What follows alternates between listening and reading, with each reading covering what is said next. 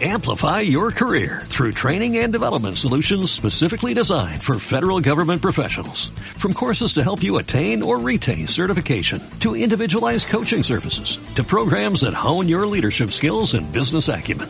Management Concepts optimizes your professional development. Online, in person, individually, or groups. It's training that's measurably better. Learn more at managementconcepts.com. That's managementconcepts.com.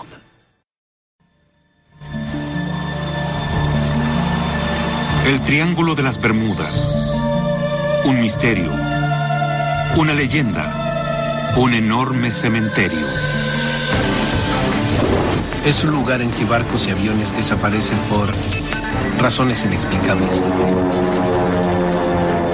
Cientos de naves desaparecidas sin dejar rastro, relegadas al olvido. No comprendo cómo. De 23 personas, no salga nada a flote, ni siquiera un salvavidas. Todo lo que queda son preguntas perturbadoras. Los que lograron escapar están abrumados por recuerdos que pocos creen. Experimenté una distorsión espaciotemporal. Y nadie puede explicar. Fueron como 10 minutos en que la brújula solo giraba. Me asusté mucho. De pronto todo se oscureció. Pensé que iba a morir. Se han propuesto varias teorías. Anomalías geomagnéticas, encuentros con ovnis. Debió brillar allí unos dos o tres minutos, girando en el cielo. Conspiraciones gubernamentales.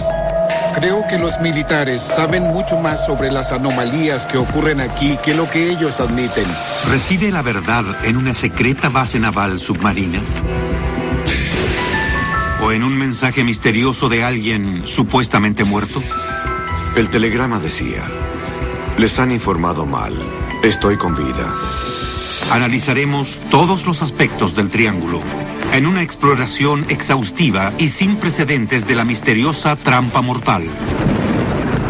Seguiremos los pasos de una fatal misión militar por el corazón del Triángulo de las Bermudas, cuando seis aviones y 27 hombres desaparecieron en un solo día. 60 años después todavía no pueden decir lo que ocurrió. Iremos en una expedición submarina para encontrar uno de los aviones que nadie, ni siquiera la Marina, ha intentado recuperar. Usaremos tecnología de la NASA para investigar una ciénaga que podría tragarse aviones enteros. Allí podrían desaparecer cinco aviones. Y rastrearemos una extraña conexión entre el Triángulo y la Atlántida, la ciudad perdida. La gente pasa repentinamente por esos portales y luego vive en otra dimensión.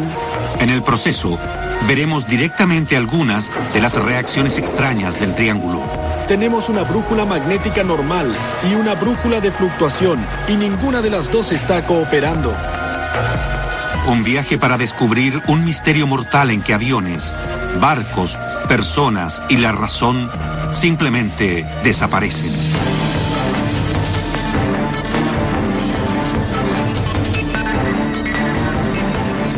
El Triángulo de las Bermudas. Nuevos secretos asombrosos.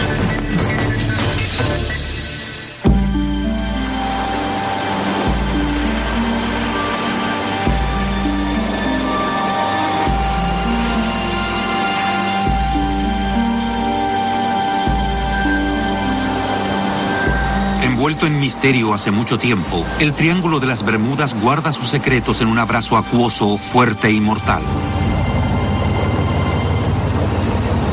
Entrometidos y aventureros. Bien, vamos a ver. Entran aquí, bajo su propia responsabilidad.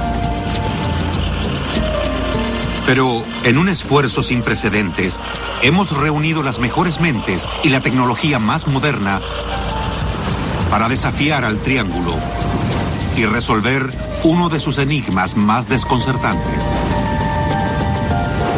Es una posible ubicación. Es posible. Hola, soy Lester Hall. El intento del canal Sci-Fi por descubrir la verdad del Triángulo de las Bermudas comienza con uno de los mayores misterios sin resolver de la historia de Estados Unidos. El 5 de diciembre de 1945, terminada la Guerra Mundial y muy cerca de la Navidad, 27 militares desaparecieron totalmente sin dejar rastros. El elemento esencial de la historia, cinco aviones lanzatorpedos Navy Avenger, los aparatos que habían probado ser letales contra los japoneses en la campaña del Pacífico. Pero ese día, los aviones tenían una misión pacífica, un vuelo de entrenamiento rutinario que los haría pasar sobre una parte de lo que hoy se llama el Triángulo de las Bermudas. Lamentablemente, ni esos aviones ni otro que se envió en su busca lograron regresar. En transmisiones radiales esporádicas, recibidas antes de que los aviones desaparecieran, el líder del escuadrón dijo que sus brújulas se habían vuelto locas. 60 años después, este Navy Avenger, idéntico a los que se perdieron, seguirá la misma ruta para ver si ocurre algo fuera de lo corriente. Ya es suficiente. El piloto Rick Seafried intentará volar esa ruta en la misma forma que en 1945, usando una brújula y simplemente mirando por la ventana en busca de hitos terrestres y el sol. Depender del tipo de navegación que se usaba en esa época y hacer otra vez la misma ruta es todo un desafío. Ya en la época de Colón, los marineros notaron extrañas anomalías en estas aguas. En tres ocasiones experimentaron una variación inexplicable de la brújula. Gian Cuizar, historiador del Triángulo. En la víspera del descubrimiento del Nuevo Mundo vieron una luz en el horizonte que se alzó, levitó y luego desapareció. Más de un hombre la vio a bordo de dos barcos. Según Quizar, aquellos que han visto cosas extrañas y han sobrevivido para contar lo que les sucedió son los que tienen suerte. Creo que en los años 80 desaparecieron unos 35 aviones y nadie lo supo, no se informó en los medios. Pero el 5 de diciembre de 1945, la desaparición inexplicable de cinco aviones, conocidos colectivamente como el vuelo 19, y luego de otro avión llamado Martin Mariner, que fue en su busca, se convirtió en una gran noticia. Hasta hoy sigue siendo uno de los mayores misterios del Triángulo de las Bermudas. 60 años después nadie puede decir lo que les pasó. ¿Cómo pueden desaparecer en una noche cinco aviones y luego otro avión de rescate sin que se encontrara ningún rastro? Ni siquiera actualmente, a pesar de los mapas y las cámaras que hay ahora, pueden descifrarlo. Así comenzó el enigma del Triángulo de las Bermudas. El término Triángulo de las Bermudas fue acuñado en 1964 por el escritor Vincent Gaddis. Desde entonces se le ha llamado de muchas formas, incluyendo el Triángulo del Diablo y el Triángulo de la Muerte. Gaddis definió el triángulo como la zona entre la costa de Florida, Puerto Rico y Bermuda. Pero ahora los historiadores dicen que los fenómenos tipo triángulo ocurren en una zona mucho más amplia que cubre 1.500.000 millas cuadradas y comprende toda la costa este de Florida. Eso es mucho mar. Pero nuestro extraordinario equipo de científicos se dirige al centro del triángulo en busca de un lugar muy específico y un avión muy específico. Esas son las últimas coordenadas que se recibieron cuando el Mariner supuestamente explotó y se precipitó en el océano.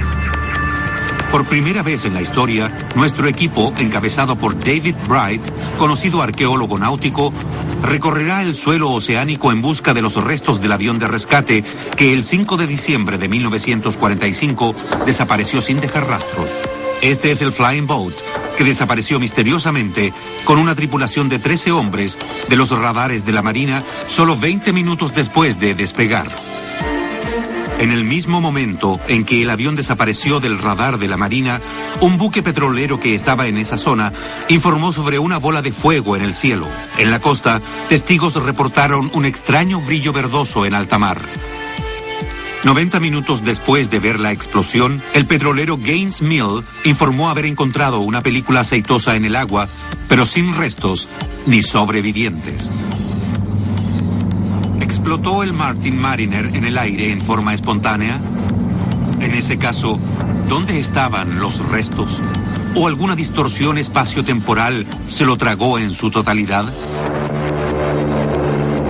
¿Y qué hay del vuelo 19, los cinco Avengers, que desaparecieron un poco antes esa misma noche?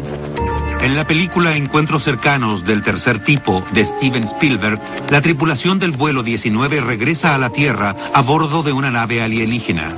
¿Es solo fantasía hollywoodense? Teniente, bienvenido a casa. Allí pasan cosas que realmente no conocemos. Y no tengo respuestas. Pero David White sabe un par de cosas sobre el vuelo desaparecido que se ha convertido en la esencia del enigma del Triángulo de las Bermudas. En 1945, White era instructor de vuelo en la Estación Aérea de la Marina en Fort Lauderdale. 20 TNS, sobrevolando. A menudo volaba la misma ruta de entrenamiento con el mismo tipo de avión Avenger que desapareció. Esos vuelos salían todos los días. Era uno de los tres o cuatro vuelos de entrenamiento que teníamos. Era algo bastante simple, sin problemas. Es una sencilla ruta de tres puntos. Los aviones salen de Fort Lauderdale, llevan a cabo una prueba de bombardeo en un viejo naufragio en las afueras de Hens and Chicken Shoals, en las Bahamas, y siguen hacia el este. En el Cayo Great Stirrup, los pilotos deben girar hacia el noroeste, cruzar la isla de Gran Bahama y luego regresar a casa después de pasar el Cayo Great Sail. Si todo sale bien, el vuelo demora unas dos horas 30 minutos. Todos tenían sus salas y esta base era lo que se llamaba una base de entrenamiento y operaciones donde los pilotos recibían los últimos entrenamientos de vuelo antes de terminar e ingresar a la flota. Pero algo resultó terriblemente mal en el vuelo 19. A los 90 minutos de iniciado el vuelo, Charles Taylor, el instructor de vuelo, cree que no está donde debe estar. Sería muy extraño que un piloto con tanto entrenamiento se perdiera en un vuelo a las Bahamas. No recuerdo que nunca antes una cosa así haya sucedido. Según la transcripción oficial, Taylor informó por radio que su brújula no funcionaba y que creía que había dirigido el vuelo 19 fuera de curso. No sé dónde estamos. Creo que nos perdimos. Revisa tu brújula. Lo que no está claro es si la brújula de los otros pilotos indicaba lo mismo. ¿Por qué los otros cuatro pilotos no le dijeron que sí estaban en curso? ¿Por qué simplemente lo siguieron? Ese es el misterio. Un misterio aún mayor es por qué nadie podía ver el vuelo 19 en el radar. Sea como fuere, la voz de Taylor se oye a través de la estática de las transmisiones radiales intermitentes y es obvio que está perdido. Estoy en los callos, pero no sé en qué parte. Y no sé cómo llegar a Fort Lauderdale. A las 4.26 pm, la hora en que debía estar aterrizando, el vuelo 19 está en serios problemas. Con solo una hora más de luz diurna y dos horas de combustible, hay desacuerdo entre los pilotos sobre qué dirección tomar. Si fuéramos al oeste, llegaríamos a casa. Taylor cree que está en Los Cayos y quiere dirigirse al noroeste, donde piensa que está la península de Florida. Pero uno de sus pilotos, el capitán de marina Edward Powers, que en realidad tiene un rango mayor que Taylor, cree que los aviones están donde deben estar, en las Bahamas. Powers quiere ir al oeste. Al parecer, en ese momento hubo un desacuerdo entre Powers y Taylor. Pocos minutos después fueron al este y oímos cómo Taylor se quejaba de que no fueron lo bastante al este. Es posible que Powers, por su propia iniciativa, los hiciera girar al oeste y asumiera el mando del vuelo. A las 5.19 pm, con la luz del día debilitándose y sin tener tierra a la vista, se escucha a Taylor indicando al vuelo 19 que se prepare para amarizar. Cuando el primer hombre llegue a los 35 litros de combustible, aterrizaremos todos juntos en el agua. ¿Lo tienen claro? A las 7.04 pm, los cielos sobre el Atlántico están totalmente negros y se acerca un frente de mal tiempo. Al final, se escucha a Joseph Bossi, otro piloto del vuelo 19. Es muy breve y apenas audible. Foxtrot a 3. Foxtrot a 3. Foxtrot a 3. A Foxtrot a 28. Es lo último que se escucha del vuelo 19. A la mañana siguiente, muy temprano, David White participa en la mayor operación de rescate por aire y por mar de la historia de la Marina. No solo se ha perdido un escuadrón de bombarderos torpederos con sus tripulaciones, sino que increíblemente también se perdió un avión de rescate muy grande que salió en busca de los bombarderos. El último avión, el de rescate, llevaba 13 tripulantes. Nos sorprendió mucho no encontrar ningún rastro, ni restos de ninguna especie. Ciertamente esperábamos encontrar a alguien en el agua. Cada tripulante llevaba un salvavidas y en cada avión había un bote para tres hombres. Después de cuatro días, la búsqueda se suspende y 27 marinos son registrados oficialmente como perdidos en el mar. ¿Pero lo están? Tres semanas después de la suspensión de la búsqueda, la familia de uno de los tripulantes recibe un misterioso telegrama que solo profundiza el enigma. Un misterio que nosotros esperamos resolver. Aquí. ¿El objetivo se vería como una mancha oscura? Por lo general tiene un lado brillante y luego una sombra oscura detrás.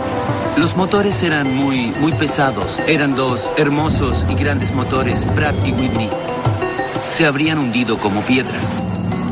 Muchos aventureros han intentado encontrar los Avengers, pero no lo han logrado.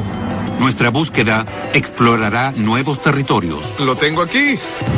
Pero antes de eso, comenzaremos una nueva búsqueda. Una expedición que nunca antes ha sido emprendida para buscar el avión de rescate perdido, el Martin Mariner. Les pareció que tenían las coordenadas bien. En realidad estaban muy bien establecidas. Si nuestros científicos y buzos logran encontrar un pequeño fragmento, incluso un rastro del Mariner donde la Marina dice que está, entonces tal vez tengamos la llave de un misterio que ya tiene 60 años. A medida que el sol se pone en el Triángulo de las Bermudas, en un agradable atardecer de diciembre de 1945, un total de 27 soldados de Estados Unidos están a punto de desaparecer. Cinco aviones torpederos de la Marina que iban en un rutinario vuelo de entrenamiento se pierden inexplicablemente. En una coincidencia increíble, otro avión mucho más grande, enviado en busca de los primeros, parece evaporarse en el aire, dejando solo una mancha aceitosa en la superficie del océano. El misterio de lo que le ocurrió esa noche a esos aviones inicia una leyenda de la cultura popular. En alguna parte debe haber una explicación para algo como esto. En su libro sobre el vuelo 19, que aún no ha sido publicado, Gian Cuizar ofrece una nueva evidencia en apoyo de su teoría de que el escuadrón perdido no se estrelló en el océano como dice la Marina, sino que en cambio aterrizó en una gran ciénaga en Georgia. Creo que hay un solo lugar al que habrían podido llegar. El viento soplaba del suroeste. Si giraban hacia el suroeste, habrían llegado al corazón de la ciénaga de Okefenokee. Para probar la teoría de Quizar de que los cinco Avengers en realidad aterrizaron en la ciénaga de Okefenokee en Georgia, utilizaremos por primera vez los recursos de la NASA para buscar el escuadrón perdido. Allí está. Parece... Una zanja de 7 metros de largo. Son un equipo inigualado de científicos, oceanógrafos y buzos de profundidades. Estamos recorriendo el suelo oceánico, donde testigos a bordo del petrolero Gaines Mill dicen que vieron una bola de fuego en el cielo en el mismo momento en que el Mariner desapareció de los radares de la Marina. El avión está hecho de, De partes aluminio. de aluminio, ¿se Sí. puede ver? Bueno, se verá en el sonar, pero no en la pantalla. La imagen que tenemos es como de 7 metros de largo, como de este ancho, y sobresale más o menos así tanto de la superficie. Si tenemos éxito, podremos, de una vez por todas, contestar la pregunta sobre qué le pasó a esos aviones. Si no, otra vez nos quedaremos pensando en el extraordinario destino de los hombres que los pilotaron. ¿Será posible, como dicen algunos, que el Triángulo de las Bermudas se encuentre en una encrucijada cósmica donde no se aplican las reglas usuales del tiempo y el espacio? ¿Podría ser que restos sumergidos de una civilización avanzada todavía influyan en esta enorme región oceánica? Miren los rostros de los desaparecidos. Imagínenlos como una vez fueron, de carne y hueso, vivos como usted y yo. ¿Dónde están ahora? Aunque han pasado 60 años, todos dejaron seres queridos que recuerdan el día que desaparecieron como si fuera ayer. Era uno de los más altos de la familia. Era, era delgado y muy elegante y todas las chicas estaban locas por él. Y Donald Arsenault, de 22 años, estaba igual de loco por las chicas. Prácticamente todas las cartas que enviaba a su casa en Lafayette, Luisiana, tenían fotos de él con chicas jóvenes. En la tarde del 5 de diciembre de 1945, su hermana mayor, Aline, que también estaba en la Marina, pero estacionada en Washington, se sentó a escribirle una carta. Querido Donald, te he extrañado mucho. Lo que Aline no sabe es que, en ese mismo momento, su hermano Donald, estacionado en Florida como encargado del radar del Martin Mariner, está a punto de entrar en los libros de historia. El Mariner, con Donald Arsenault y otros 12 tripulantes, se dirige hacia el este en una misión de rescate. Van en busca de los cinco Avengers que se presume han caído en alguna parte de lo que ahora se conoce como el Triángulo de las Bermudas. Nunca se vuelve a saber de ellos. Recuerdo cuando papá recibió el telegrama. Todos reaccionamos muy mal porque estábamos esperando que viniera a casa. Durante cuatro días, la Marina recorrió la superficie del océano con barcos y aviones en busca de alguna señal del Mariner de Donald Arsenault o los cinco Avengers desaparecidos. Escuchamos en las noticias de que esa era la mayor misión de rescate desde que la llevaron a cabo para Amelia Earhart. Pero la Marina no encontró nada, ni un salvavidas, ni un bote, ni siquiera una taza de papel. Se supone que algo, tal vez un fumador descuidado en un avión lleno de gas, hizo que el Mariner explotara. Pero entonces, ¿por qué no se encontraron restos? Sin restos de ninguna clase, ¿cómo se puede estar seguro? Fue aquí, en esta extensión vacía del océano a 40 kilómetros de la costa de Florida, que el Gaines Mill informó esa noche haber visto una mancha de aceite después de ver el destello en el cielo. Anotaron las coordenadas y allí es donde comenzaremos nuestra búsqueda del Mariner desaparecido. Nuestra expedición será la primera en buscar pistas bajo el agua para saber lo que pasó con el Mariner. Tienes que ir al suroeste, Rick. Nuestro líder es David Bright. Eso nos llevará a la primera línea marcada. Un científico que cree que lo que sube tiene que bajar. Eran dos grandes y hermosos motores. Pratt y Whitney se habrían hundido como piedras. Al pasar un escáner sonar de arrastre y un magnetómetro sobre el suelo oceánico a casi 30 metros de profundidad, en un patrón cuidadosamente calibrado y siguiendo las últimas coordenadas del Mariner, nuestro equipo confía en encontrar un trozo de historia perdido hace tiempo. Si hay algo allí, lo encontraremos. Tenemos el magnetómetro que mide el campo magnético y que nos indicará cualquier cosa hecha de hierro o de acero. Pero a juzgar por otros casos semejantes, no será fácil localizar el Mariner. Algunos calculan que aquí han desaparecido unos mil barcos y aviones junto con ocho mil víctimas sin dejar rastros. Entre ellas, la tripulación del USS Cyclops en 1918. Simplemente desaparecieron 309 hombres y no hubo evidencia de algún motín o de que muchos marineros aparecieran en otros lugares. El carguero Marine Sulphur Queen en 1963 y el Silvia Osa en 1976. Sea lo que sea lo que le pasó a esos barcos, fue increíblemente destructor. Los destruyó sin dejar sobrevivientes. En 1980 el carguero Poet también desapareció sin dejar rastros. Un barco de 170 metros que no llevaba nada más peligroso que mucho maíz y desapareció al norte de Bermuda sin dejar señal de socorro. Algunos desechan estas desapariciones como probables errores humanos en una época en que no existían equipos satelitales de alta tecnología. Pero el hecho es que en el Triángulo las naves desaparecen con una frecuencia perturbadora, sin advertencia y sin dejar rastros. Todavía desaparecen botes pequeños, 12 a 20 por año. Entre los años 2000 y 2001 desaparecieron dos barcos gemelos en el Caribe. La Guardia Costera de Estados Unidos en Miami está consciente de los peligros de este vasto océano abierto que constituye el Triángulo de las Bermudas.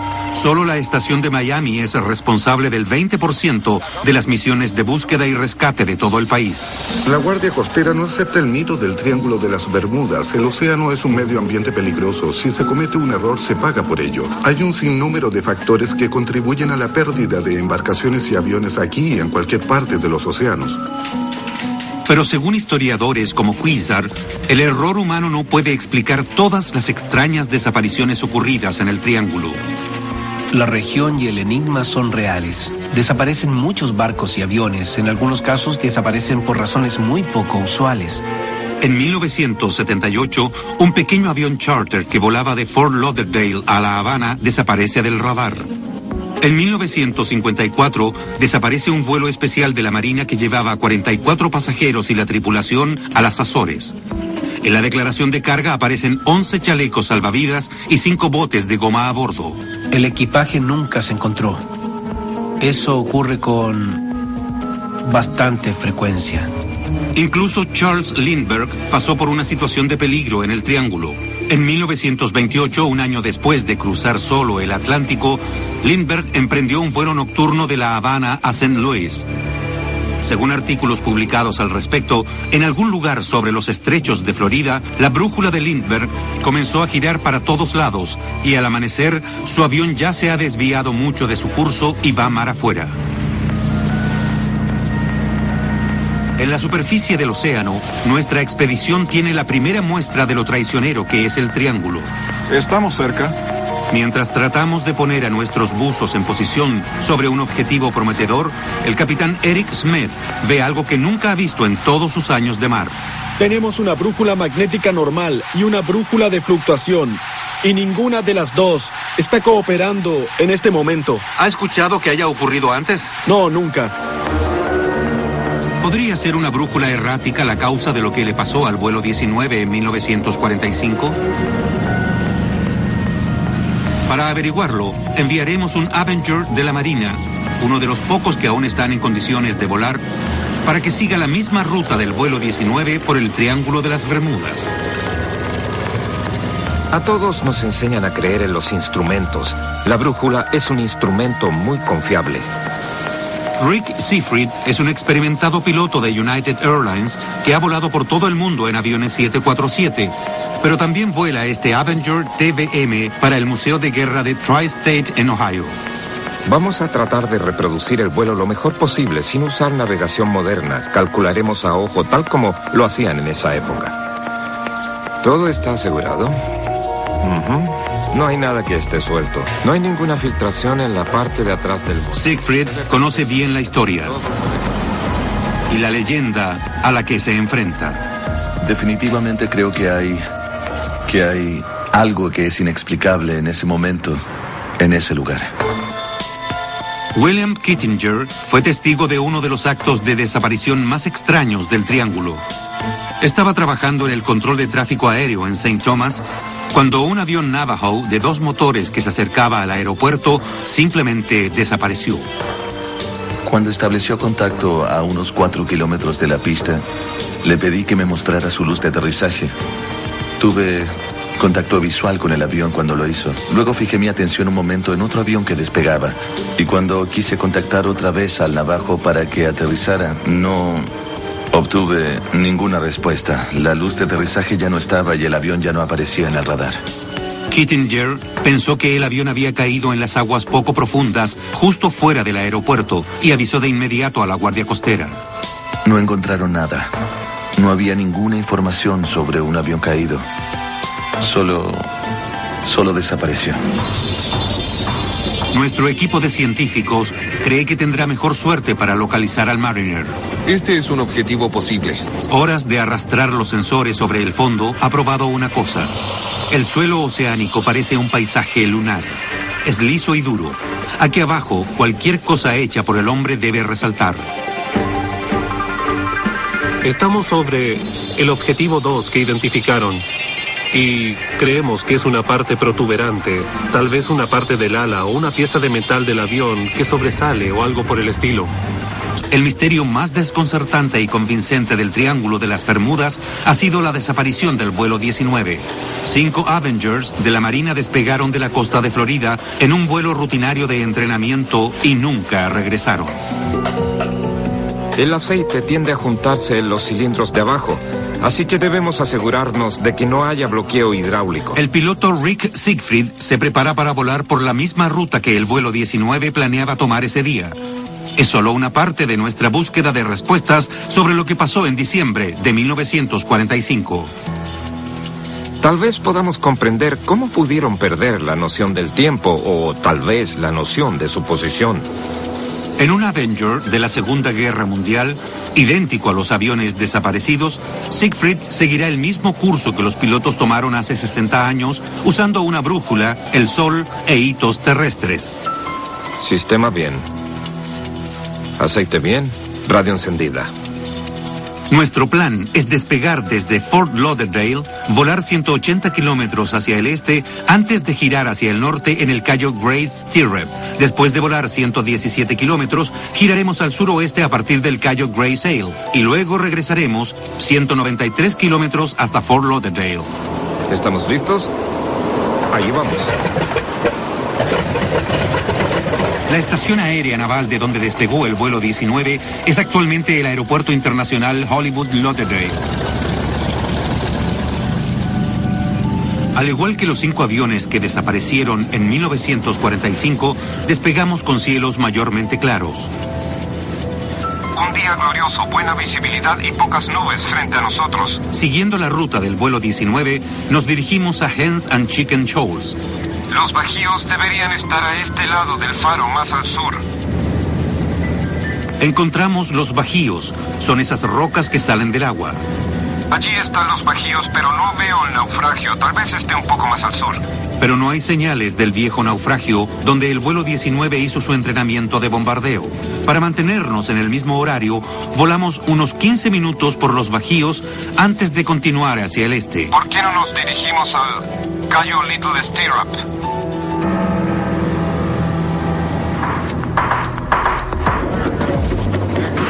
En el agua, nuestros expertos han pasado días recorriendo en forma sistemática esta parte del océano en busca de algunos restos del Martin Mariner que desapareció mientras buscaba al vuelo 19. Aquí es donde la Marina dice que el Mariner desapareció de las pantallas del radar y también donde un petrolero informó sobre el hallazgo de una mancha de aceite. ¡Lánzalo! Toda nuestra investigación y nuestras conjeturas se reducen a esto, hacer bajar a los buzos en este punto. Una de nuestras naves, la Sea Dog Diver, encontró algo. Es grande, es metálico y está a una profundidad de casi 30 metros. Está bien así. ¿Podría ser parte del Martin Mariner que desapareció hace 60 años y que inició la leyenda del Triángulo de las Bermudas?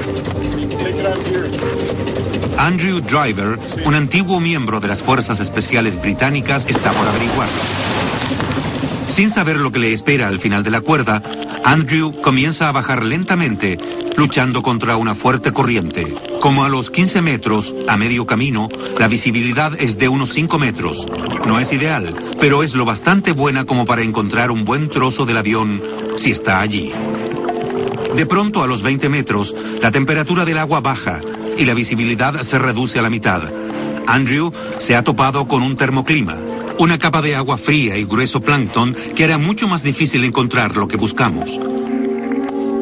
Andrew sigue descendiendo, pero no se da cuenta de que ha llegado al suelo oceánico hasta que se topa con él. Usando una cuerda para medir la distancia desde el lugar donde cayeron los pesos que se lanzaron antes, Andrew comienza a nadar en círculos cada vez más grandes, hasta que gradualmente logra distinguir una silueta, algo que parece hecho por el hombre. ¿Son los restos que hemos estado buscando? ¿O son los restos de otra desaparición más en el Triángulo de las Bermudas? Debajo de esta brillante superficie hay un cementerio lleno de esqueletos de naves sin nombre. Sus muertes continúan siendo un misterio. Localizar los restos de barcos y aviones ya no debería ser tan difícil, porque hay muchos aparatos de alta tecnología disponibles. El océano ya no es tan grande considerando lo que puede hacer la electrónica. Pero por razones desconocidas, rara vez se encuentra evidencia en el triángulo. Tiene que ser algo específico del lugar. En otras partes no ocurre con tanta amplitud. Siempre que desaparecen no hay rastros. Es extraño. En caso de choques o explosiones, la falta de restos podría deberse a la corriente del Golfo que cruza el triángulo. Es una de las corrientes más rápidas del mundo, una superautopista del océano. Eso quiere decir que los restos pueden trasladarse rápidamente. Pero cosas pesadas como motores de aviones, enormes barcos y grandes embarcaciones de recreo deberían seguir allí.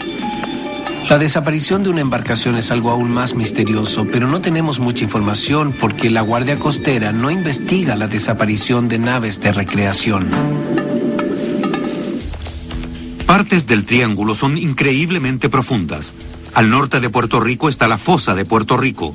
Aquí, la profundidad alcanza más de 9.000 metros, el punto más profundo de todo el Océano Atlántico. Justo frente a la isla Andros, en las Bahamas, se encuentra lo que se llama la lengua del océano.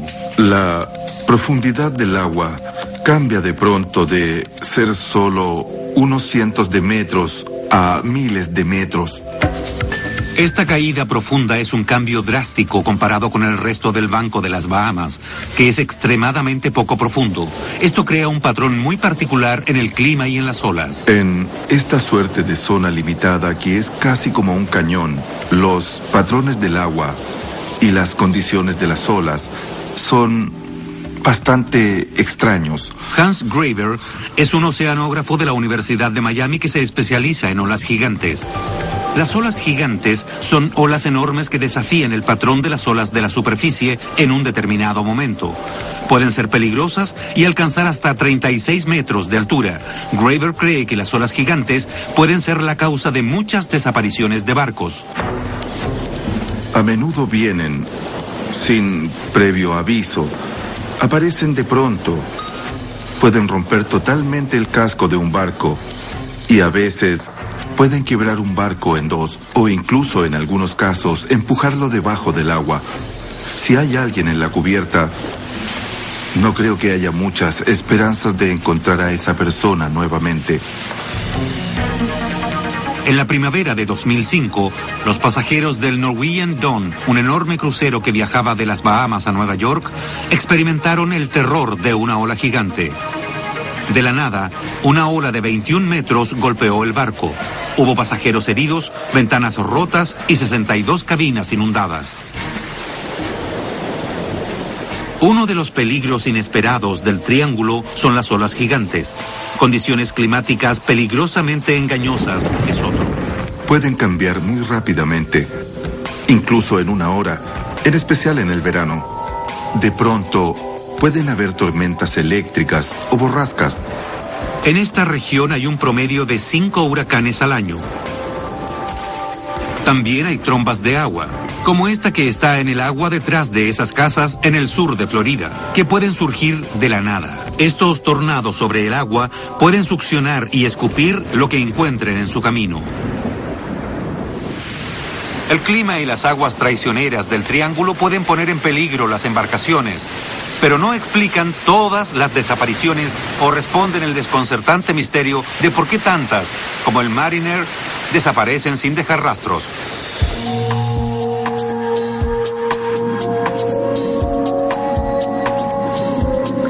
Todo lo que cae desde la superficie del océano encuentra una nueva vida en el fondo del mar. El objeto que se veía como una sombra tan prometedora en la pantalla del sonar se ve muy diferente de cerca, lleno de coral y vida marina. El objeto que Andrew Driver ha encontrado tiene un ancho de un metro veinte y un largo de dos metros cuarenta centímetros y se alza a unos 40 centímetros sobre el suelo oceánico. Parece ser hecho por el hombre, pero ¿qué es? Tratando de liberarlo del tiempo, Andrew busca algo que sea reconocible en este fragmento de otra época. En la débil luz de las profundidades, espera encontrar un número de serie, un emblema o sello, cualquier cosa que pueda revelar su origen. Después de examinar el objeto durante 20 minutos, Andrew regresa a la superficie con noticias que el equipo está ansioso por escuchar. ¿Han encontrado por fin el Mariner desaparecido? El mar está en calma en el límite del Triángulo de las Bermudas. Por primera vez desde que se perdió hace 60 años, nuestro equipo cree que puede haber encontrado una conexión tangible con el Mariner desaparecido. Pero después de pasar 20 minutos examinando una reliquia perdida, nuestro buzo Andrew Driver regresa a la superficie con más preguntas que respuestas. ¿Qué parece? No hay nada que te indique que es un avión, pero después de 60 años o algo así, le han crecido toda clase de cosas encima. ¿Lograste quitar algo? Sí, le quitamos algo y escarbamos con un destornillador, pero no quisimos dañar mucho los corales y otras criaturas solo para ver si encontrábamos algo que fuera obviamente humano o, o metálico. Pero no vimos nada. Después de otra zambullida y nuevas conversaciones, se decidió que fuera lo que fuera el fragmento, estaba demasiado deteriorado como para ser identificado positivamente ahora. Con muchas millas de océano aún por revisar, David Bright, el líder de la expedición, decide seguir adelante, seguro de que pronto encontrará el lugar con los restos que está buscando. Pero los que han estado en situaciones peligrosas en el Triángulo de las Bermudas dicen que la ciencia y la lógica no pueden explicar cabalmente lo que sucede aquí. Algunos insisten que ocurren cosas de otro mundo. Después de ver lo que vi, creo que hay algo en el misterio del Triángulo de las Bermudas. Jack Gurdon y Paul Vance tuvieron un encuentro cercano con fuerzas misteriosas en el Triángulo. En junio de 2001, iban en un velero rumbo a las Bahamas desde Florida. Acababa de anochecer cuando comenzó su experiencia transformadora. Estábamos como a unos 25 kilómetros de la costa. Yo estaba mirando el cielo y todos los aviones que iban hacia Miami. Miré una luz en particular, vi que cruzaba el cielo y luego se detenía. Lo que sucedió después fue que la nube y la luz se convirtieron lentamente en una niebla que giraba y comenzó a hacerlo muy despacio. Yo estaba totalmente asombrado. Era algo que nunca antes había visto. Se quedó allí brillando unos dos o tres minutos, girando. Pero fue como si esa luz llegara a una posición predeterminada. Y la nube que se formó debajo de ella era casi como una puerta. Después la luz pasó por esa puerta o pasaje. Luego, las cosas se pusieron aún peor. El único motor de la nave, el que estaban usando para cruzar la corriente del Golfo, comenzó a fallar. Cuando vimos la luz y terminó de disiparse, tuvimos problemas con el motor. Sin motor, Vance y Gurdon tuvieron que regresar navegando a Florida en medio de la noche. Estaban estremecidos por lo que vieron acechando en el cielo sobre el triángulo y aliviados de haber escapado. Dije una pequeña oración. Realmente fue algo muy impresionante de ver. Quería que Dios me perdonara una vez más. ¿Fue un ovni? Hace siglos que se sabe de informes sobre luces extrañas en este lugar. ¿Recuerdan las luces que vio Colón la víspera del descubrimiento del Nuevo Mundo? ¿Es posible que visitantes de otra galaxia vinieran al Triángulo incluso entonces?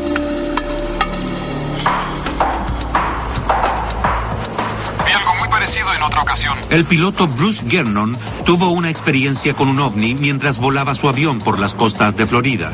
Tenía la forma de un platillo. Era enorme. Y realmente brillaba mucho. De pronto se dirigió directo a nosotros a una velocidad asombrosa. Yo creí que íbamos a chocar. Yo estaba diciendo mi última oración mientras giraba a la izquierda lo más rápido que podía hacerlo. Luego, cuando miré hacia atrás, después de girar ya no estaba.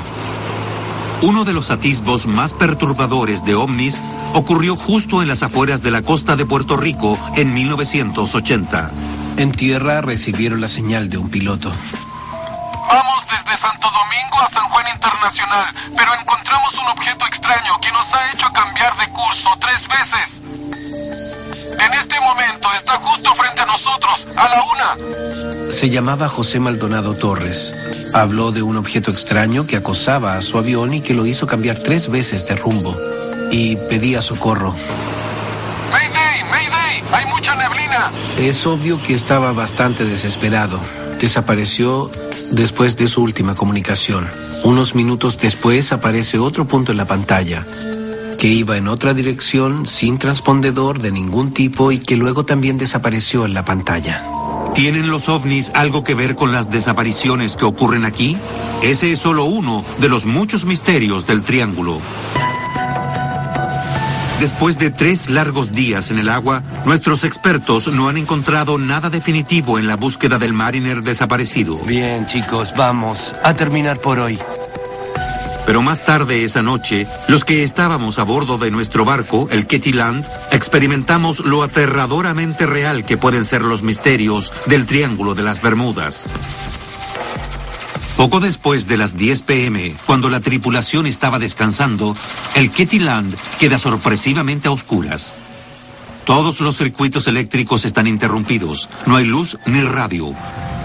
Como el generador no funciona, las poderosas bombas de achique que mantienen a flote la vieja embarcación no sirven de nada. En pocas palabras, el Ketty Land se está hundiendo. No hay posibilidad de pedir ayuda. Solo después de medianoche, el capitán Eric Smith y la tripulación logran subir la enorme ancla en forma manual y hacer partir el motor. Hagan la prueba.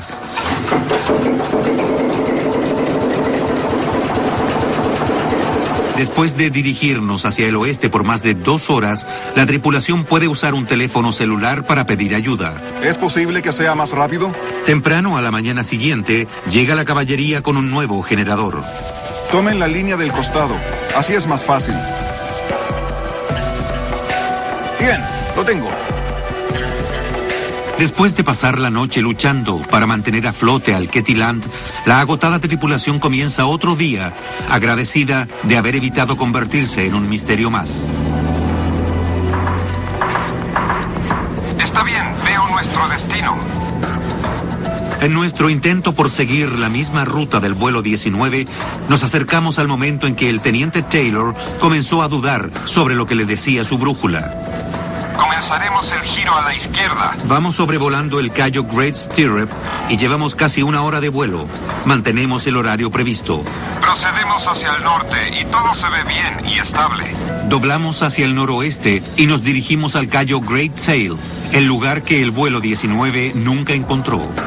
En el camino, el piloto Rick Siegfried buscará la isla de Gran Bahama, el hito terrestre que el teniente Taylor nunca vio y observará la brújula con atención. ¿Cómo va la brújula? Brújula totalmente estable. ¿No le pasa nada extraño a la brújula? No, nada. Está muy estable. ¿Pero permanecerá estable?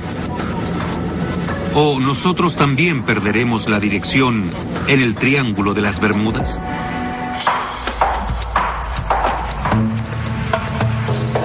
Parece que todos los que pasan algún tiempo en esta zona tienen una historia acerca de un mal funcionamiento magnético o brújulas que se vuelven locas. ¿Recuerdan cuando nuestro capitán intentaba obtener una información precisa de sus brújulas? Estoy consultando el GPS y tengo una brújula magnética normal y una brújula de fluctuación y ninguna de las dos está cooperando. Hay algo en la región del Triángulo, algo respecto a su ubicación en el planeta, las condiciones climáticas, la humedad que puede causar las descargas eléctricas, eh, algo debajo del mar. Pero, ¿qué podría ser? La ciencia no tiene una explicación sobre los fenómenos que le ocurren aquí a gente como Krista Brown, una instructora de buceo en Bimini. En ocasiones mi esposo y yo hemos estado en una embarcación con una brújula y un GPS y la lectura de ambos ha sido muy diferente. Un aparato dice que vayas 25 grados hacia una dirección y el otro que vayas 25 grados en la otra. ¿Hay alguna fuerza o alguna energía o algo en esa zona que impide que ambos se alineen?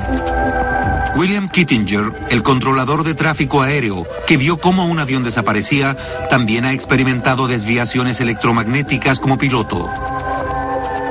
Cuando salía de Gran Anagua para llegar a Puerto Príncipe, me parece que iba a una altura de 1800 metros. Mi brújula comenzó a girar. Nunca había visto una brújula hacer algo así. Duró aproximadamente unos 5 o 10 minutos o algo así. Kittinger tenía una brújula electrónica que seguía funcionando, pero otros pilotos no tienen tanta suerte. Los recuerdos de desviaciones magnéticas todavía asustan a la piloto Carrie Trantham, años después de un vuelo aterrador. Una tarde iba volando sola a Cayo Hueso y esperaba que el vuelo fuera tranquilo. Las nubes estaban muy arriba y pensé que todo saldría perfectamente. Pero de pronto fue como si una manta cayera sobre mi avión y quedé totalmente a oscuras. De repente ya no estaba segura de lo que estaba haciendo el avión. Perdí el control. Los instrumentos de Carrie estaban totalmente erráticos. No tenía horizonte ni forma alguna de navegar. Estaba en medio de lo que parecía una gruesa niebla. No sabía si iba cabeza arriba o cabeza abajo, o si iba al norte o al sur. Pensé que iba a morir. Logra nivelar las alas e intenta llamar al control aéreo local para pedir ayuda, pero incluso la radio inexplicablemente ha dejado de funcionar. Traté de contactar la frecuencia radial que me habían dado antes de que eso pasara. No había hablado con ese controlador aéreo, así que intenté contactarlo, pero no tuve, no tuve respuesta. Finalmente, después de lo que le pareció una eternidad, aparecen las luces de Miami. Los instrumentos comienzan a funcionar otra vez y logra navegar hacia casa. ¿Quedó Carrie Trantham envuelta en alguna clase de niebla extraña? Krista Brown, la instructora de buceo en Bimini, dice que ella ha visto una niebla extraña sobre el agua. Nos habíamos adentrado casi dos kilómetros en el mar cuando una niebla cubrió la nave. Apareció de improviso, como una nube, y simplemente nos rodeó por completo. Fue muy desorientador, porque no sabíamos hacia dónde íbamos. No podíamos ver ningún hito terrestre. La niebla se crea sobre el agua cuando ésta está más caliente que el aire. Pero Krista dice que las condiciones no eran esas. Fue aterrador. En serio, fue muy extraño. ¿Tiene esa niebla un componente electromagnético? ¿Podrían las desviaciones magnéticas ser la clave del misterio del vuelo 19? ¿Podrá nuestro vuelo en el Avenger darnos la respuesta? En el aire, sobre el extenso triángulo de las Bermudas, seguimos recorriendo la ruta del funesto vuelo 19. Hemos llegado a la hora y media de vuelo, donde lo inexplicable comenzó a suceder para los cinco Avengers de la Marina. A las 3.40 pm del 5 de diciembre de 1945, los pilotos esperaban ver la isla Gran Bahama, pero todo lo que vieron fue el océano. Estoy comenzando a ver tierra y supongo que es Gran Bahama. Es la única masa de tierra grande por aquí. Como a los 90 minutos de vuelo, sobrevolamos Gran Bahama. No sé cómo alguien no pudo ver Gran Bahama, aunque solo hubiera estado cerca del lugar crítico. Este fue el momento en que el teniente Taylor se da cuenta de que sus dos brújulas actúan en forma errática. Se confunde. Sufre desorientación espacial. ¿O tal vez es víctima de algo más extraño? El piloto Bruce Gernon cree que él tiene la clave del misterio del Triángulo de las Bermudas. En 1974, mientras volaba desde la isla Andros, en las Bahamas, a Miami, tuvo una experiencia tan extraña que ha pasado 30 años investigándola. Después de recorrer unos 90 kilómetros, entró en una extraña nube. Lo extraño acerca de ella fue que parecía provenir del océano mismo. Eh, no tenía base o límite para poder volar por debajo, así que tuve que penetrar en la nube. Adentro era algo inquietante. Estaba llena de electricidad, pero no había precipitaciones. Luego, Gernon dice que las nubes formaron un túnel perfectamente delineado y que quedó atrapado volando en su interior. Se formaron unas líneas extrañas que giraban lentamente en forma contraria a las manecillas del reloj. Entonces me di cuenta de que los instrumentos electrónicos no estaban funcionando bien. Incluso la brújula magnética rotaba lentamente hacia la izquierda. Nos contactamos con Miami por radio, pero ellos no pudieron localizarnos en el radar. Después de unos pocos minutos aterradores, las líneas en espiral del túnel desaparecieron repentinamente. Para su asombro, Gernon se dio cuenta de que estaba sobrevolando Miami Beach. Miré mi reloj y me di cuenta de que solo llevaba 33 minutos de vuelo. Una vez que entré en el túnel, el tiempo y el espacio comenzaron a cambiar. Experimenté un cambio espacio-temporal. Me tomó solo tres minutos llegar hasta Miami, de modo que viajé 160 kilómetros en tres minutos. Después de años de investigación, Gernon llegó a la conclusión de que fue rodeado por un fenómeno que él llama niebla electrónica. La niebla electrónica tiene la capacidad de fijarse en los barcos y los aviones. Gernon dice que los pilotos pueden encontrarse repentinamente inmersos en esta niebla que se adhiere a las naves, provocando una desorientación espacial. Cree que la niebla es la causa del mal funcionamiento electromagnético y los instrumentos se vuelven locos.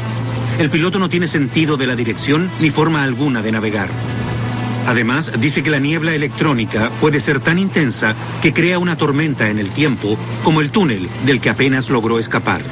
Muchos de los aviones y barcos que han desaparecido pudieron entrar en una tormenta temporal tan intensa que los desintegró. Gernon no es el único que piensa que en el triángulo ocurren distorsiones espaciotemporales. Una teoría es que el vuelo 19 viajó por un portal a otra dimensión. En términos científicos, se llama puente de Einstein-Rosen o agujero de gusano. Un agujero de gusano es un atajo, como un túnel subterráneo, que permite ir del punto A al punto B sin ir más rápido que la velocidad de la luz. Permite hacer un agujero en el espacio y básicamente tomar un atajo para alcanzar un lugar distante en el espacio y el tiempo. Michi Okaku es un físico de la Universidad de la Ciudad de Nueva York. Dice que las matemáticas demuestran que los agujeros de gusanos pueden existir en forma teórica, pero hasta ahora nadie, al menos en nuestro planeta, ha encontrado la forma de utilizarlos. Tenemos que abrir nuestras mentes a la posibilidad de una civilización que esté un millón de años más avanzada que nosotros. Una civilización grado 3 que sea capaz de utilizar las ecuaciones de Einstein para esencialmente torcer el tiempo y el espacio, con el fin de hacer un agujero en el espacio y poder utilizar la energía de un agujero de gusano. Los agujeros de gusano pueden parecer un destino oscuro y exagerado para el vuelo 19, pero hay teorías aún más siniestras incluyendo acusaciones de encubrimiento por parte de la Marina. Entre los que tienen sospechas se encuentra la familia de George Paonesa, un radiooperador del vuelo 19. Su sobrino Frank cree que todavía hay muchas preguntas inquietantes. No comprendo cómo. De 23 personas, no salga nada a flote. Ni siquiera un salvavidas, un trozo de fuselaje, ah, algún tipo de equipo. No lo comprendo. Tres semanas después de la desaparición del vuelo 19, la familia paonesa recibe un telegrama que los perturba hasta el día de hoy. El telegrama fue enviado el 26 de diciembre a las 10.15 de la mañana. Decía, han sido mal informados, estoy vivo. Y estaba firmado Georgie. El telegrama puede ser solo una de dos cosas. Una broma de muy mal gusto o evidencia de algún tipo de conspiración de la Marina. La madre de George se convenció de que el telegrama era real por un pequeño detalle, el uso del apodo de su hijo. Ella creía que si hubiera sido enviado por otra persona, probablemente diría George. Hasta su muerte, mi tía creyó que Georgie estaba vivo. Ella pensaba que era un encubrimiento. Hay otra cosa desconcertante sobre el telegrama. Fue enviado a Joseph, el hermano de George, a una dirección que no sería de conocimiento público para cualquiera fuera de las Fuerzas Armadas. ¿Sería alguien de las leales fuerzas de la Marina tan cruel como para pensar que eso era una broma divertida? Lo que me inquieta no es solo el telegrama, sino el hecho de que en las oficinas de la Marina en Washington, D.C., conocían muy bien la dirección que tenía mi padre. Una de las razones por lo que la gente piensa que la Marina puede estar involucrada en las desapariciones inexplicables en el Triángulo se debe a AUTEC, una instalación ultra secreta de pruebas de la Marina de Estados Unidos. AUTEC significa Centro Atlántico de Evaluación y Pruebas Submarinas. Aquí se llevan a cabo ejercicios con misiles y submarinos.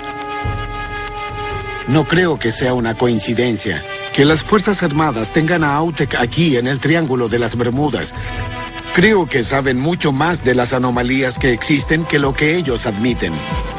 Estas imágenes no autorizadas muestran la parte sobre el nivel del mar de Autec en la isla Andros, en las Bahamas. Está localizada solo a unos metros de la lengua del océano, donde la profundidad desciende abruptamente miles de metros. Este canal azul profundo que ven es para los submarinos.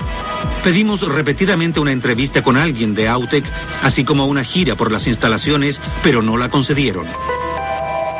Las sospechas sobre el papel de Autec provienen de rumores sobre pruebas electromagnéticas ultra secretas de la Marina llevadas a cabo durante la Segunda Guerra Mundial. Una película, El experimento de Filadelfia, basada en estos rumores, se refería a un proyecto militar secreto para hacer que los barcos desaparecieran.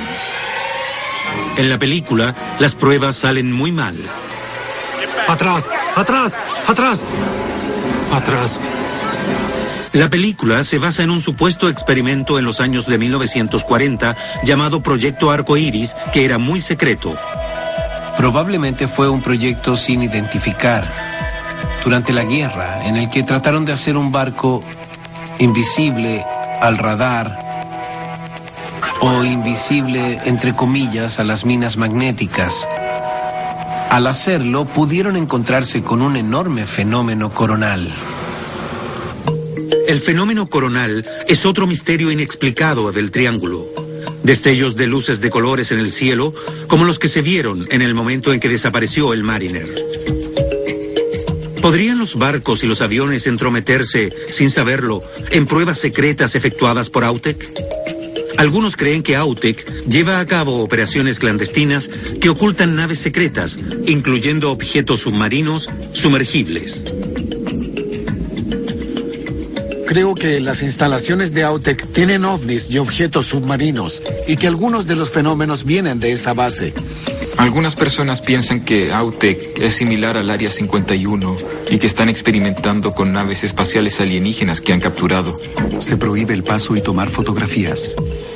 El papel de Autec en las pruebas electromagnéticas es desconocido, pero hay gente que confirma que los fenómenos electromagnéticos existen. Se ha hecho en laboratorios y también ha ocurrido por accidente. Se encierran campos magnéticos, lo que causa reacciones muy extrañas, incluso la desaparición de objetos metálicos. A fines de los años de 1970, el ingeniero John Hutchinson creó extraordinarios vórtices magnéticos con equipos que tenía en su apartamento. Hizo levitar objetos como esta sierra y esta escoba, así como girar platos y mover monedas. Estas son imágenes que nadie de fuera ha autenticado. Pero si es tan fuerte como parece, sugiere que la manipulación de fuerzas electromagnéticas puede tener consecuencias drásticas. Esto hace surgir nuevas preguntas sobre qué le ocurrió al vuelo 19 y quiénes estaban involucrados. El objetivo que encontraron tiene más de 6 metros de largo. Supongo que en algún momento hubo algo allí, pero gran parte se ha desintegrado. Eso es lo que le pasaría a un avión en 60 años. Durante cinco días, nuestra expedición ha barrido el suelo oceánico en el lugar exacto donde la Marina dice que cayó el avión de rescate hace 60 años. Encontramos un objeto extraño en el fondo, pero no parece ser una parte del avión desaparecido. Realmente creo que se trata de los motores, que eran grandes y estaban... Quedan dos días para terminar de revisar la zona establecida. Y David Bright, el líder de la expedición, necesita un nuevo plan. Sabemos dónde no está, lo que no necesariamente es algo malo. Con el mejor equipo y la mejor información disponible, ahora algunas de las mejores mentes en arqueología submarina deben determinar el lugar de descanso final del Mariner. ¿Saben por el radar a qué altura cayó la nave? La altura y la velocidad a la que volaba el Mariner cuando los testigos del Gaines Mill vieron la bola de fuego en el cielo son solo dos de las preguntas que tienen perplejo al equipo. No encontraron restos, solo Bien, aceite. Pero encontraron aceite. Bueno, ¿qué significa encontrar una mancha de aceite intacta en un accidente aéreo? Significa que el tanque tuvo que chocar intacto, al menos uno de los tanques de combustible. Sí, como nuestros expertos suponen, grandes trozos del avión golpearon el agua intactos cerca de las coordenadas de la mancha de aceite. Entonces las partes más pesadas, los motores, cada uno pesaba más de una tonelada. Todavía deberían estar allí. Extendamos las líneas y busquemos un objeto más grande. Sí, Exacto. Sí. Después de 40 minutos, llegan a un consenso, extendiendo hacia el sur y hacia el este las coordenadas originales de la Marina y ajustando los instrumentos para que busquen objetos más grandes en una zona más extensa. El equipo dobla las posibilidades de encontrar los motores del Mariner. Me parece bien. Sí. Es un plan. Es un plan, sí, sí. Mientras tanto, nos acercamos a la última parte del viaje en que seguimos la ruta que el vuelo 19 planeaba tomar hace 60 años en busca de cualquier pista que podamos ver en el cielo. Pero la brújula no funciona perfectamente, al igual que el resto de los instrumentos. Vamos a girar justo donde debemos, en el callo Great Sail. Un giro a la izquierda. Llegamos a Cayo Great Sail, la pequeña isla que el vuelo 19 nunca encontró, y regresamos a Fort Lauderdale.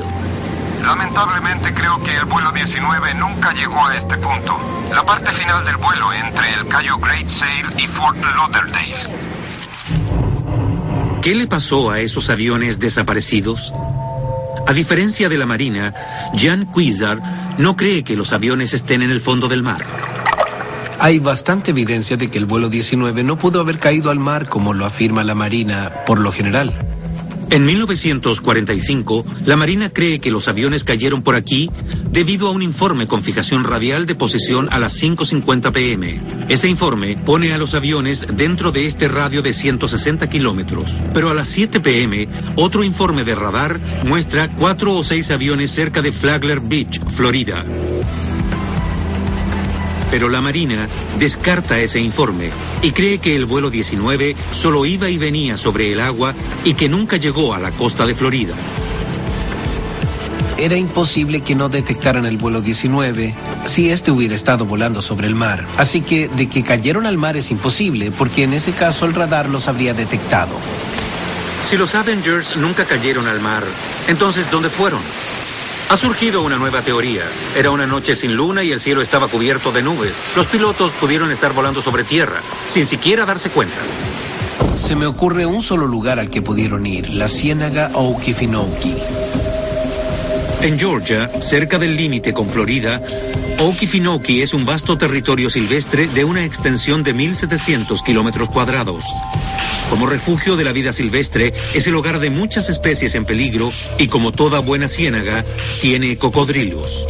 ¿Podría albergar también lo que queda del vuelo 19? Allí pueden desaparecer fácilmente cinco aviones. Para apoyar aún más su teoría, Quizer cita otro informe de radar de esa noche. El Comando de Transporte Aéreo informó de cinco aviones no identificados a las 8.50 pm, a 50 kilómetros de Brunswick, Georgia. En esa época, la idea de que esos fueran los cinco Avengers perdidos fue recibida con profundo escepticismo, porque se estimaba que el combustible les duraría hasta las 8 pm como máximo. Pero Quizar dice que el cálculo del combustible fue muy subestimado porque los aviones ya no llevaban el peso de las bombas y porque los pilotos no estaban volando a la velocidad máxima. ¿Podrían haber llegado hasta la ciénaga de Georgia, varios cientos de kilómetros más allá de la zona de búsqueda? No hay ninguna duda, tenían combustible e iban hacia el oeste. Eso los habría hecho encontrarse con Florida e ir incluso más allá. Con su enorme y traicionero terreno, es prácticamente imposible explorar el Okefenokee a fondo. Pero nosotros intentaremos burlar una de las fortalezas más impenetrables de la madre naturaleza. Le pedimos a Digital Globe que adquiriera imágenes satelitales de una sección de 670 kilómetros cuadrados de la Ciénaga. Luego enviamos la información al Centro Espacial Marshall de la NASA en Huntsville, Alabama. Usando una técnica de procesamiento de imágenes, la NASA puede usar sutiles variaciones de color de follaje de la ciénaga, invisibles a simple vista, para encontrar los aviones. El crecimiento vegetal más sano y vigoroso aparece como rojo brillante. Las plantas en malas condiciones, tal vez causadas por fuselaje oxidado o fluidos que se filtran lentamente por abajo, aparecerán de color marrón claro o rosa pálido. De ninguna manera se podrá ver la silueta perfecta de un avión. El ácido tánico en el agua tiene que haber corroído casi todo, pero debería estar el armazón del motor y partes del fuselaje. La NASA divide la información de las imágenes en 300 cuadros y durante más de 24 horas hombre escanea repetidamente y en todas direcciones los diminutos píxeles. Si se encuentran en la ciénaga será una gran noticia. Serían cinco aviones en un terreno controlado por el gobierno y la Marina no lo sabría.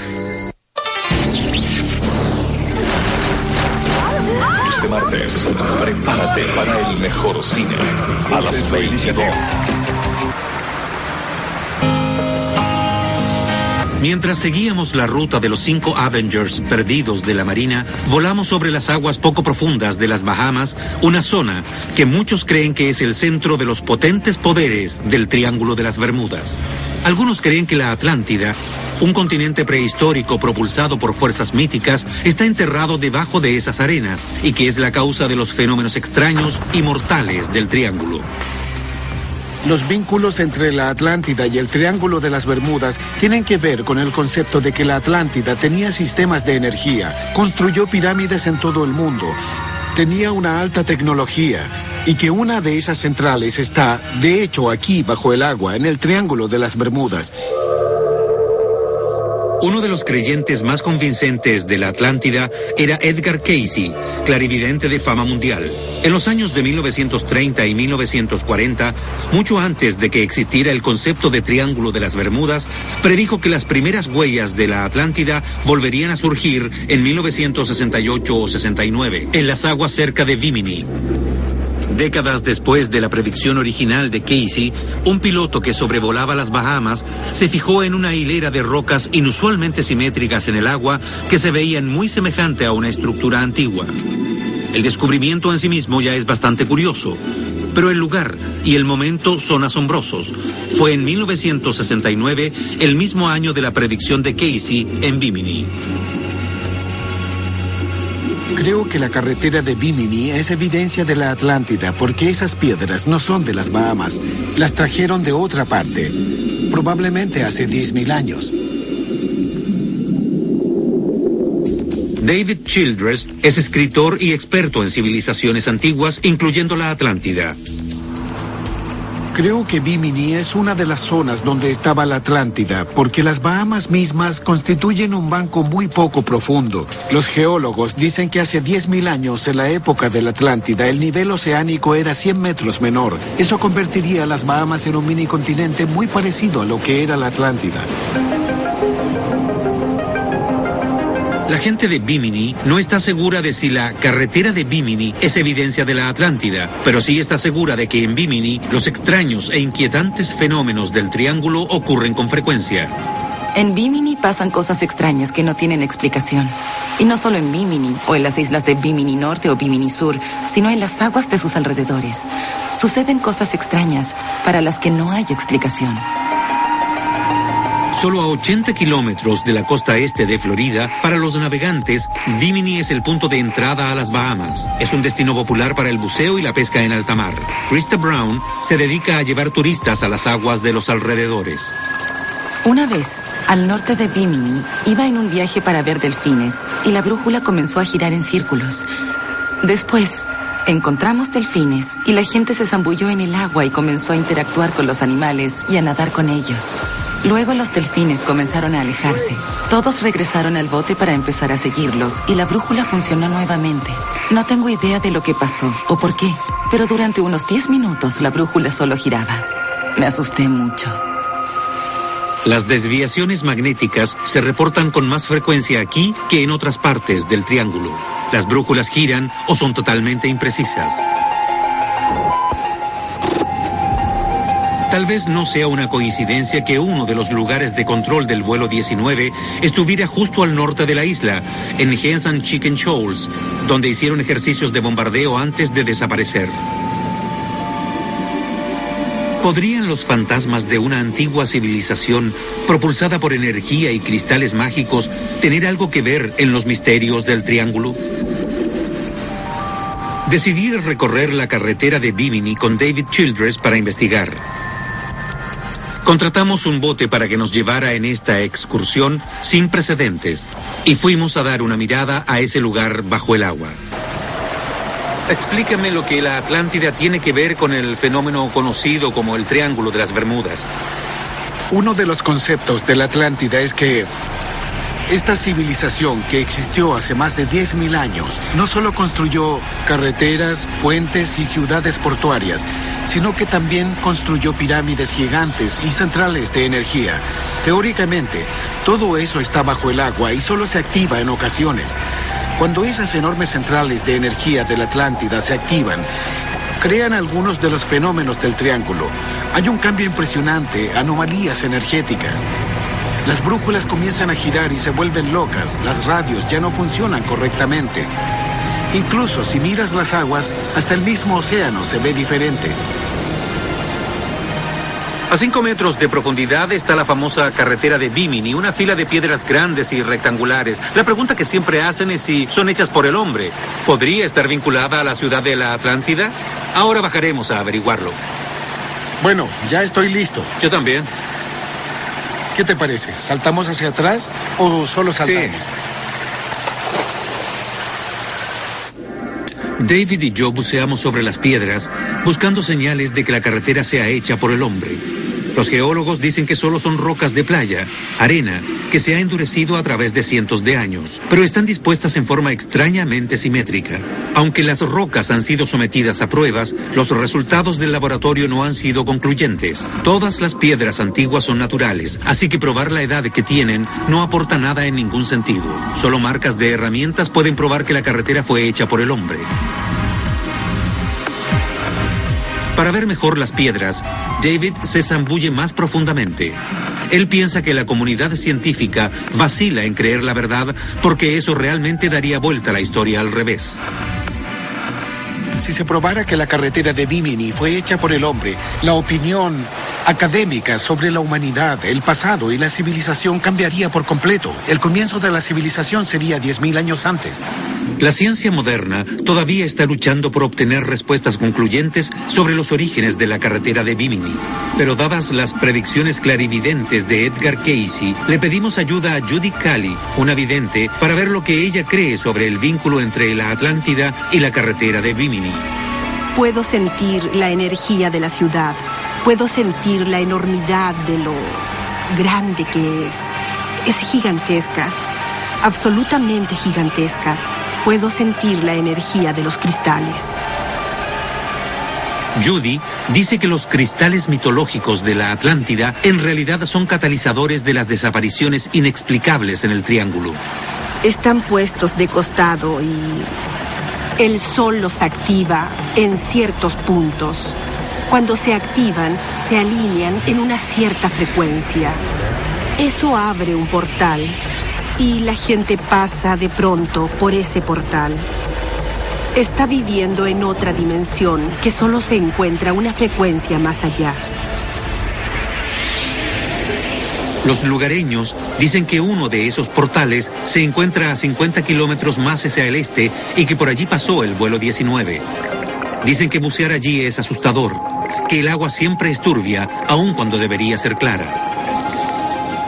Hay zonas de vórtices en todo el mundo que son portales a otras dimensiones y al parecer uno de ellos está aquí, en las Bahamas. ¿Pasó el vuelo 19 por un vórtice? ¿Fueron succionados a otra dimensión? De ser así, no tenemos esperanzas de encontrar los aviones. Sea lo que sea lo que pasó a los Avengers hace 60 años, no nos pasa a nosotros. A diferencia de los pilotos que desaparecieron en diciembre de 1945, dos horas y media después de despegar, el piloto Rick Siegfried ve delinearse frente a él la costa de Florida. Puede que estemos por aterrizar, pero no estamos más cerca de responder las persistentes preguntas acerca de lo que pasó en el aire esa noche de 1945.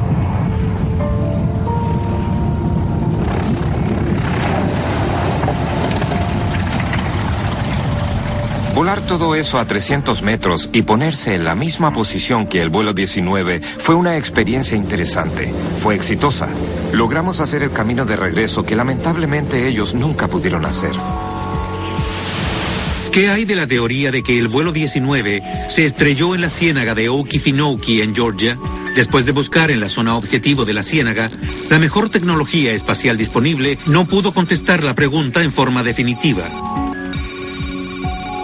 Sigue siendo totalmente posible que el destino del vuelo 19 se encuentre aquí, pero, por ahora, la ciénaga no quiere revelar el secreto de su localización.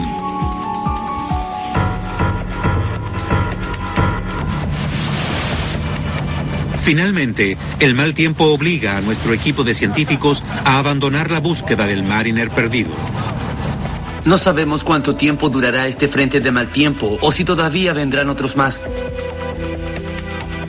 Después de seis días en el agua y de revisar cinco millas cuadradas de océano alrededor de las últimas coordenadas que se tienen del Martin Mariner, no hemos encontrado nada definitivo. El destino del Mariner es ahora un misterio mucho mayor, un secreto más que el triángulo se niega a revelar. La tormenta se seguirá intensificando durante el atardecer. Habrá ráfagas de viento de 90 kilómetros por hora. La visibilidad empeorará durante el día. ¿No logramos encontrar al Mariner porque hubo un error cuando la Marina anotó las coordenadas? ¿O no logramos encontrar al Mariner porque no había nada que encontrar? Ahora se ha convertido en un misterio aún mayor. Tal vez desapareció en el espacio. Para las familias de los hombres que desaparecieron esa noche de diciembre, hace 60 años, no habrá una certeza. Solo interés renovado por el destino de esos jóvenes que los miran desde viejas fotografías. Ojalá ustedes hubieran encontrado algo. Por fin tendríamos la certeza de lo que le pasó a Donald. Pero ahora nos dicen que no encontraron nada en cinco millas. Así que, ¿dónde está? Simplemente no creo que se abriera un vacío y se los tragara. Pero ¿qué hay del extraño telegrama que la familia paonesa recibió semanas después de la desaparición del vuelo 19? ¿Qué podría explicar esta extraña y entrelazada red de desapariciones en esa parte del mundo? He oído muchas teorías, pero para mí ninguna satisface mi curiosidad por saber lo que le pasó a toda esa gente de los aviones y de los barcos. ¿Es posible, como muchos creen, que fuerzas invisibles y desconocidas operen aquí? Fuerzas que hagan desaparecer la materia o teletransporten al hombre y a sus máquinas más sofisticadas a otras dimensiones? Definitivamente pasa algo en, en esta zona. Creo que este poder que hay en el triángulo puede hacernos evolucionar tanto como la electricidad. Una vez que aprendamos a controlar esta energía, podremos viajar a las estrellas. Las posibilidades son abrumadoras. El potencial es enorme. Pero una cosa es segura. Después de reunir la mejor capacidad científica posible de comienzos del siglo XXI, el enigma del Triángulo de las Bermudas sigue siendo lo que ha sido siempre, un misterio. Si el misterio puede resolverse, probablemente alguna generación futura tendrá que solucionarlo. Por ahora, solamente podemos mirar estas aguas e interrogarnos. Soy Lester Hall. Amplify your career through training and development solutions specifically designed for federal government professionals. From courses to help you attain or retain certification, to individualized coaching services, to programs that hone your leadership skills and business acumen, Management Concepts optimizes your professional development. Online, in person, individually, or groups, it's training that's measurably better. Learn more at managementconcepts.com. That's managementconcepts.com.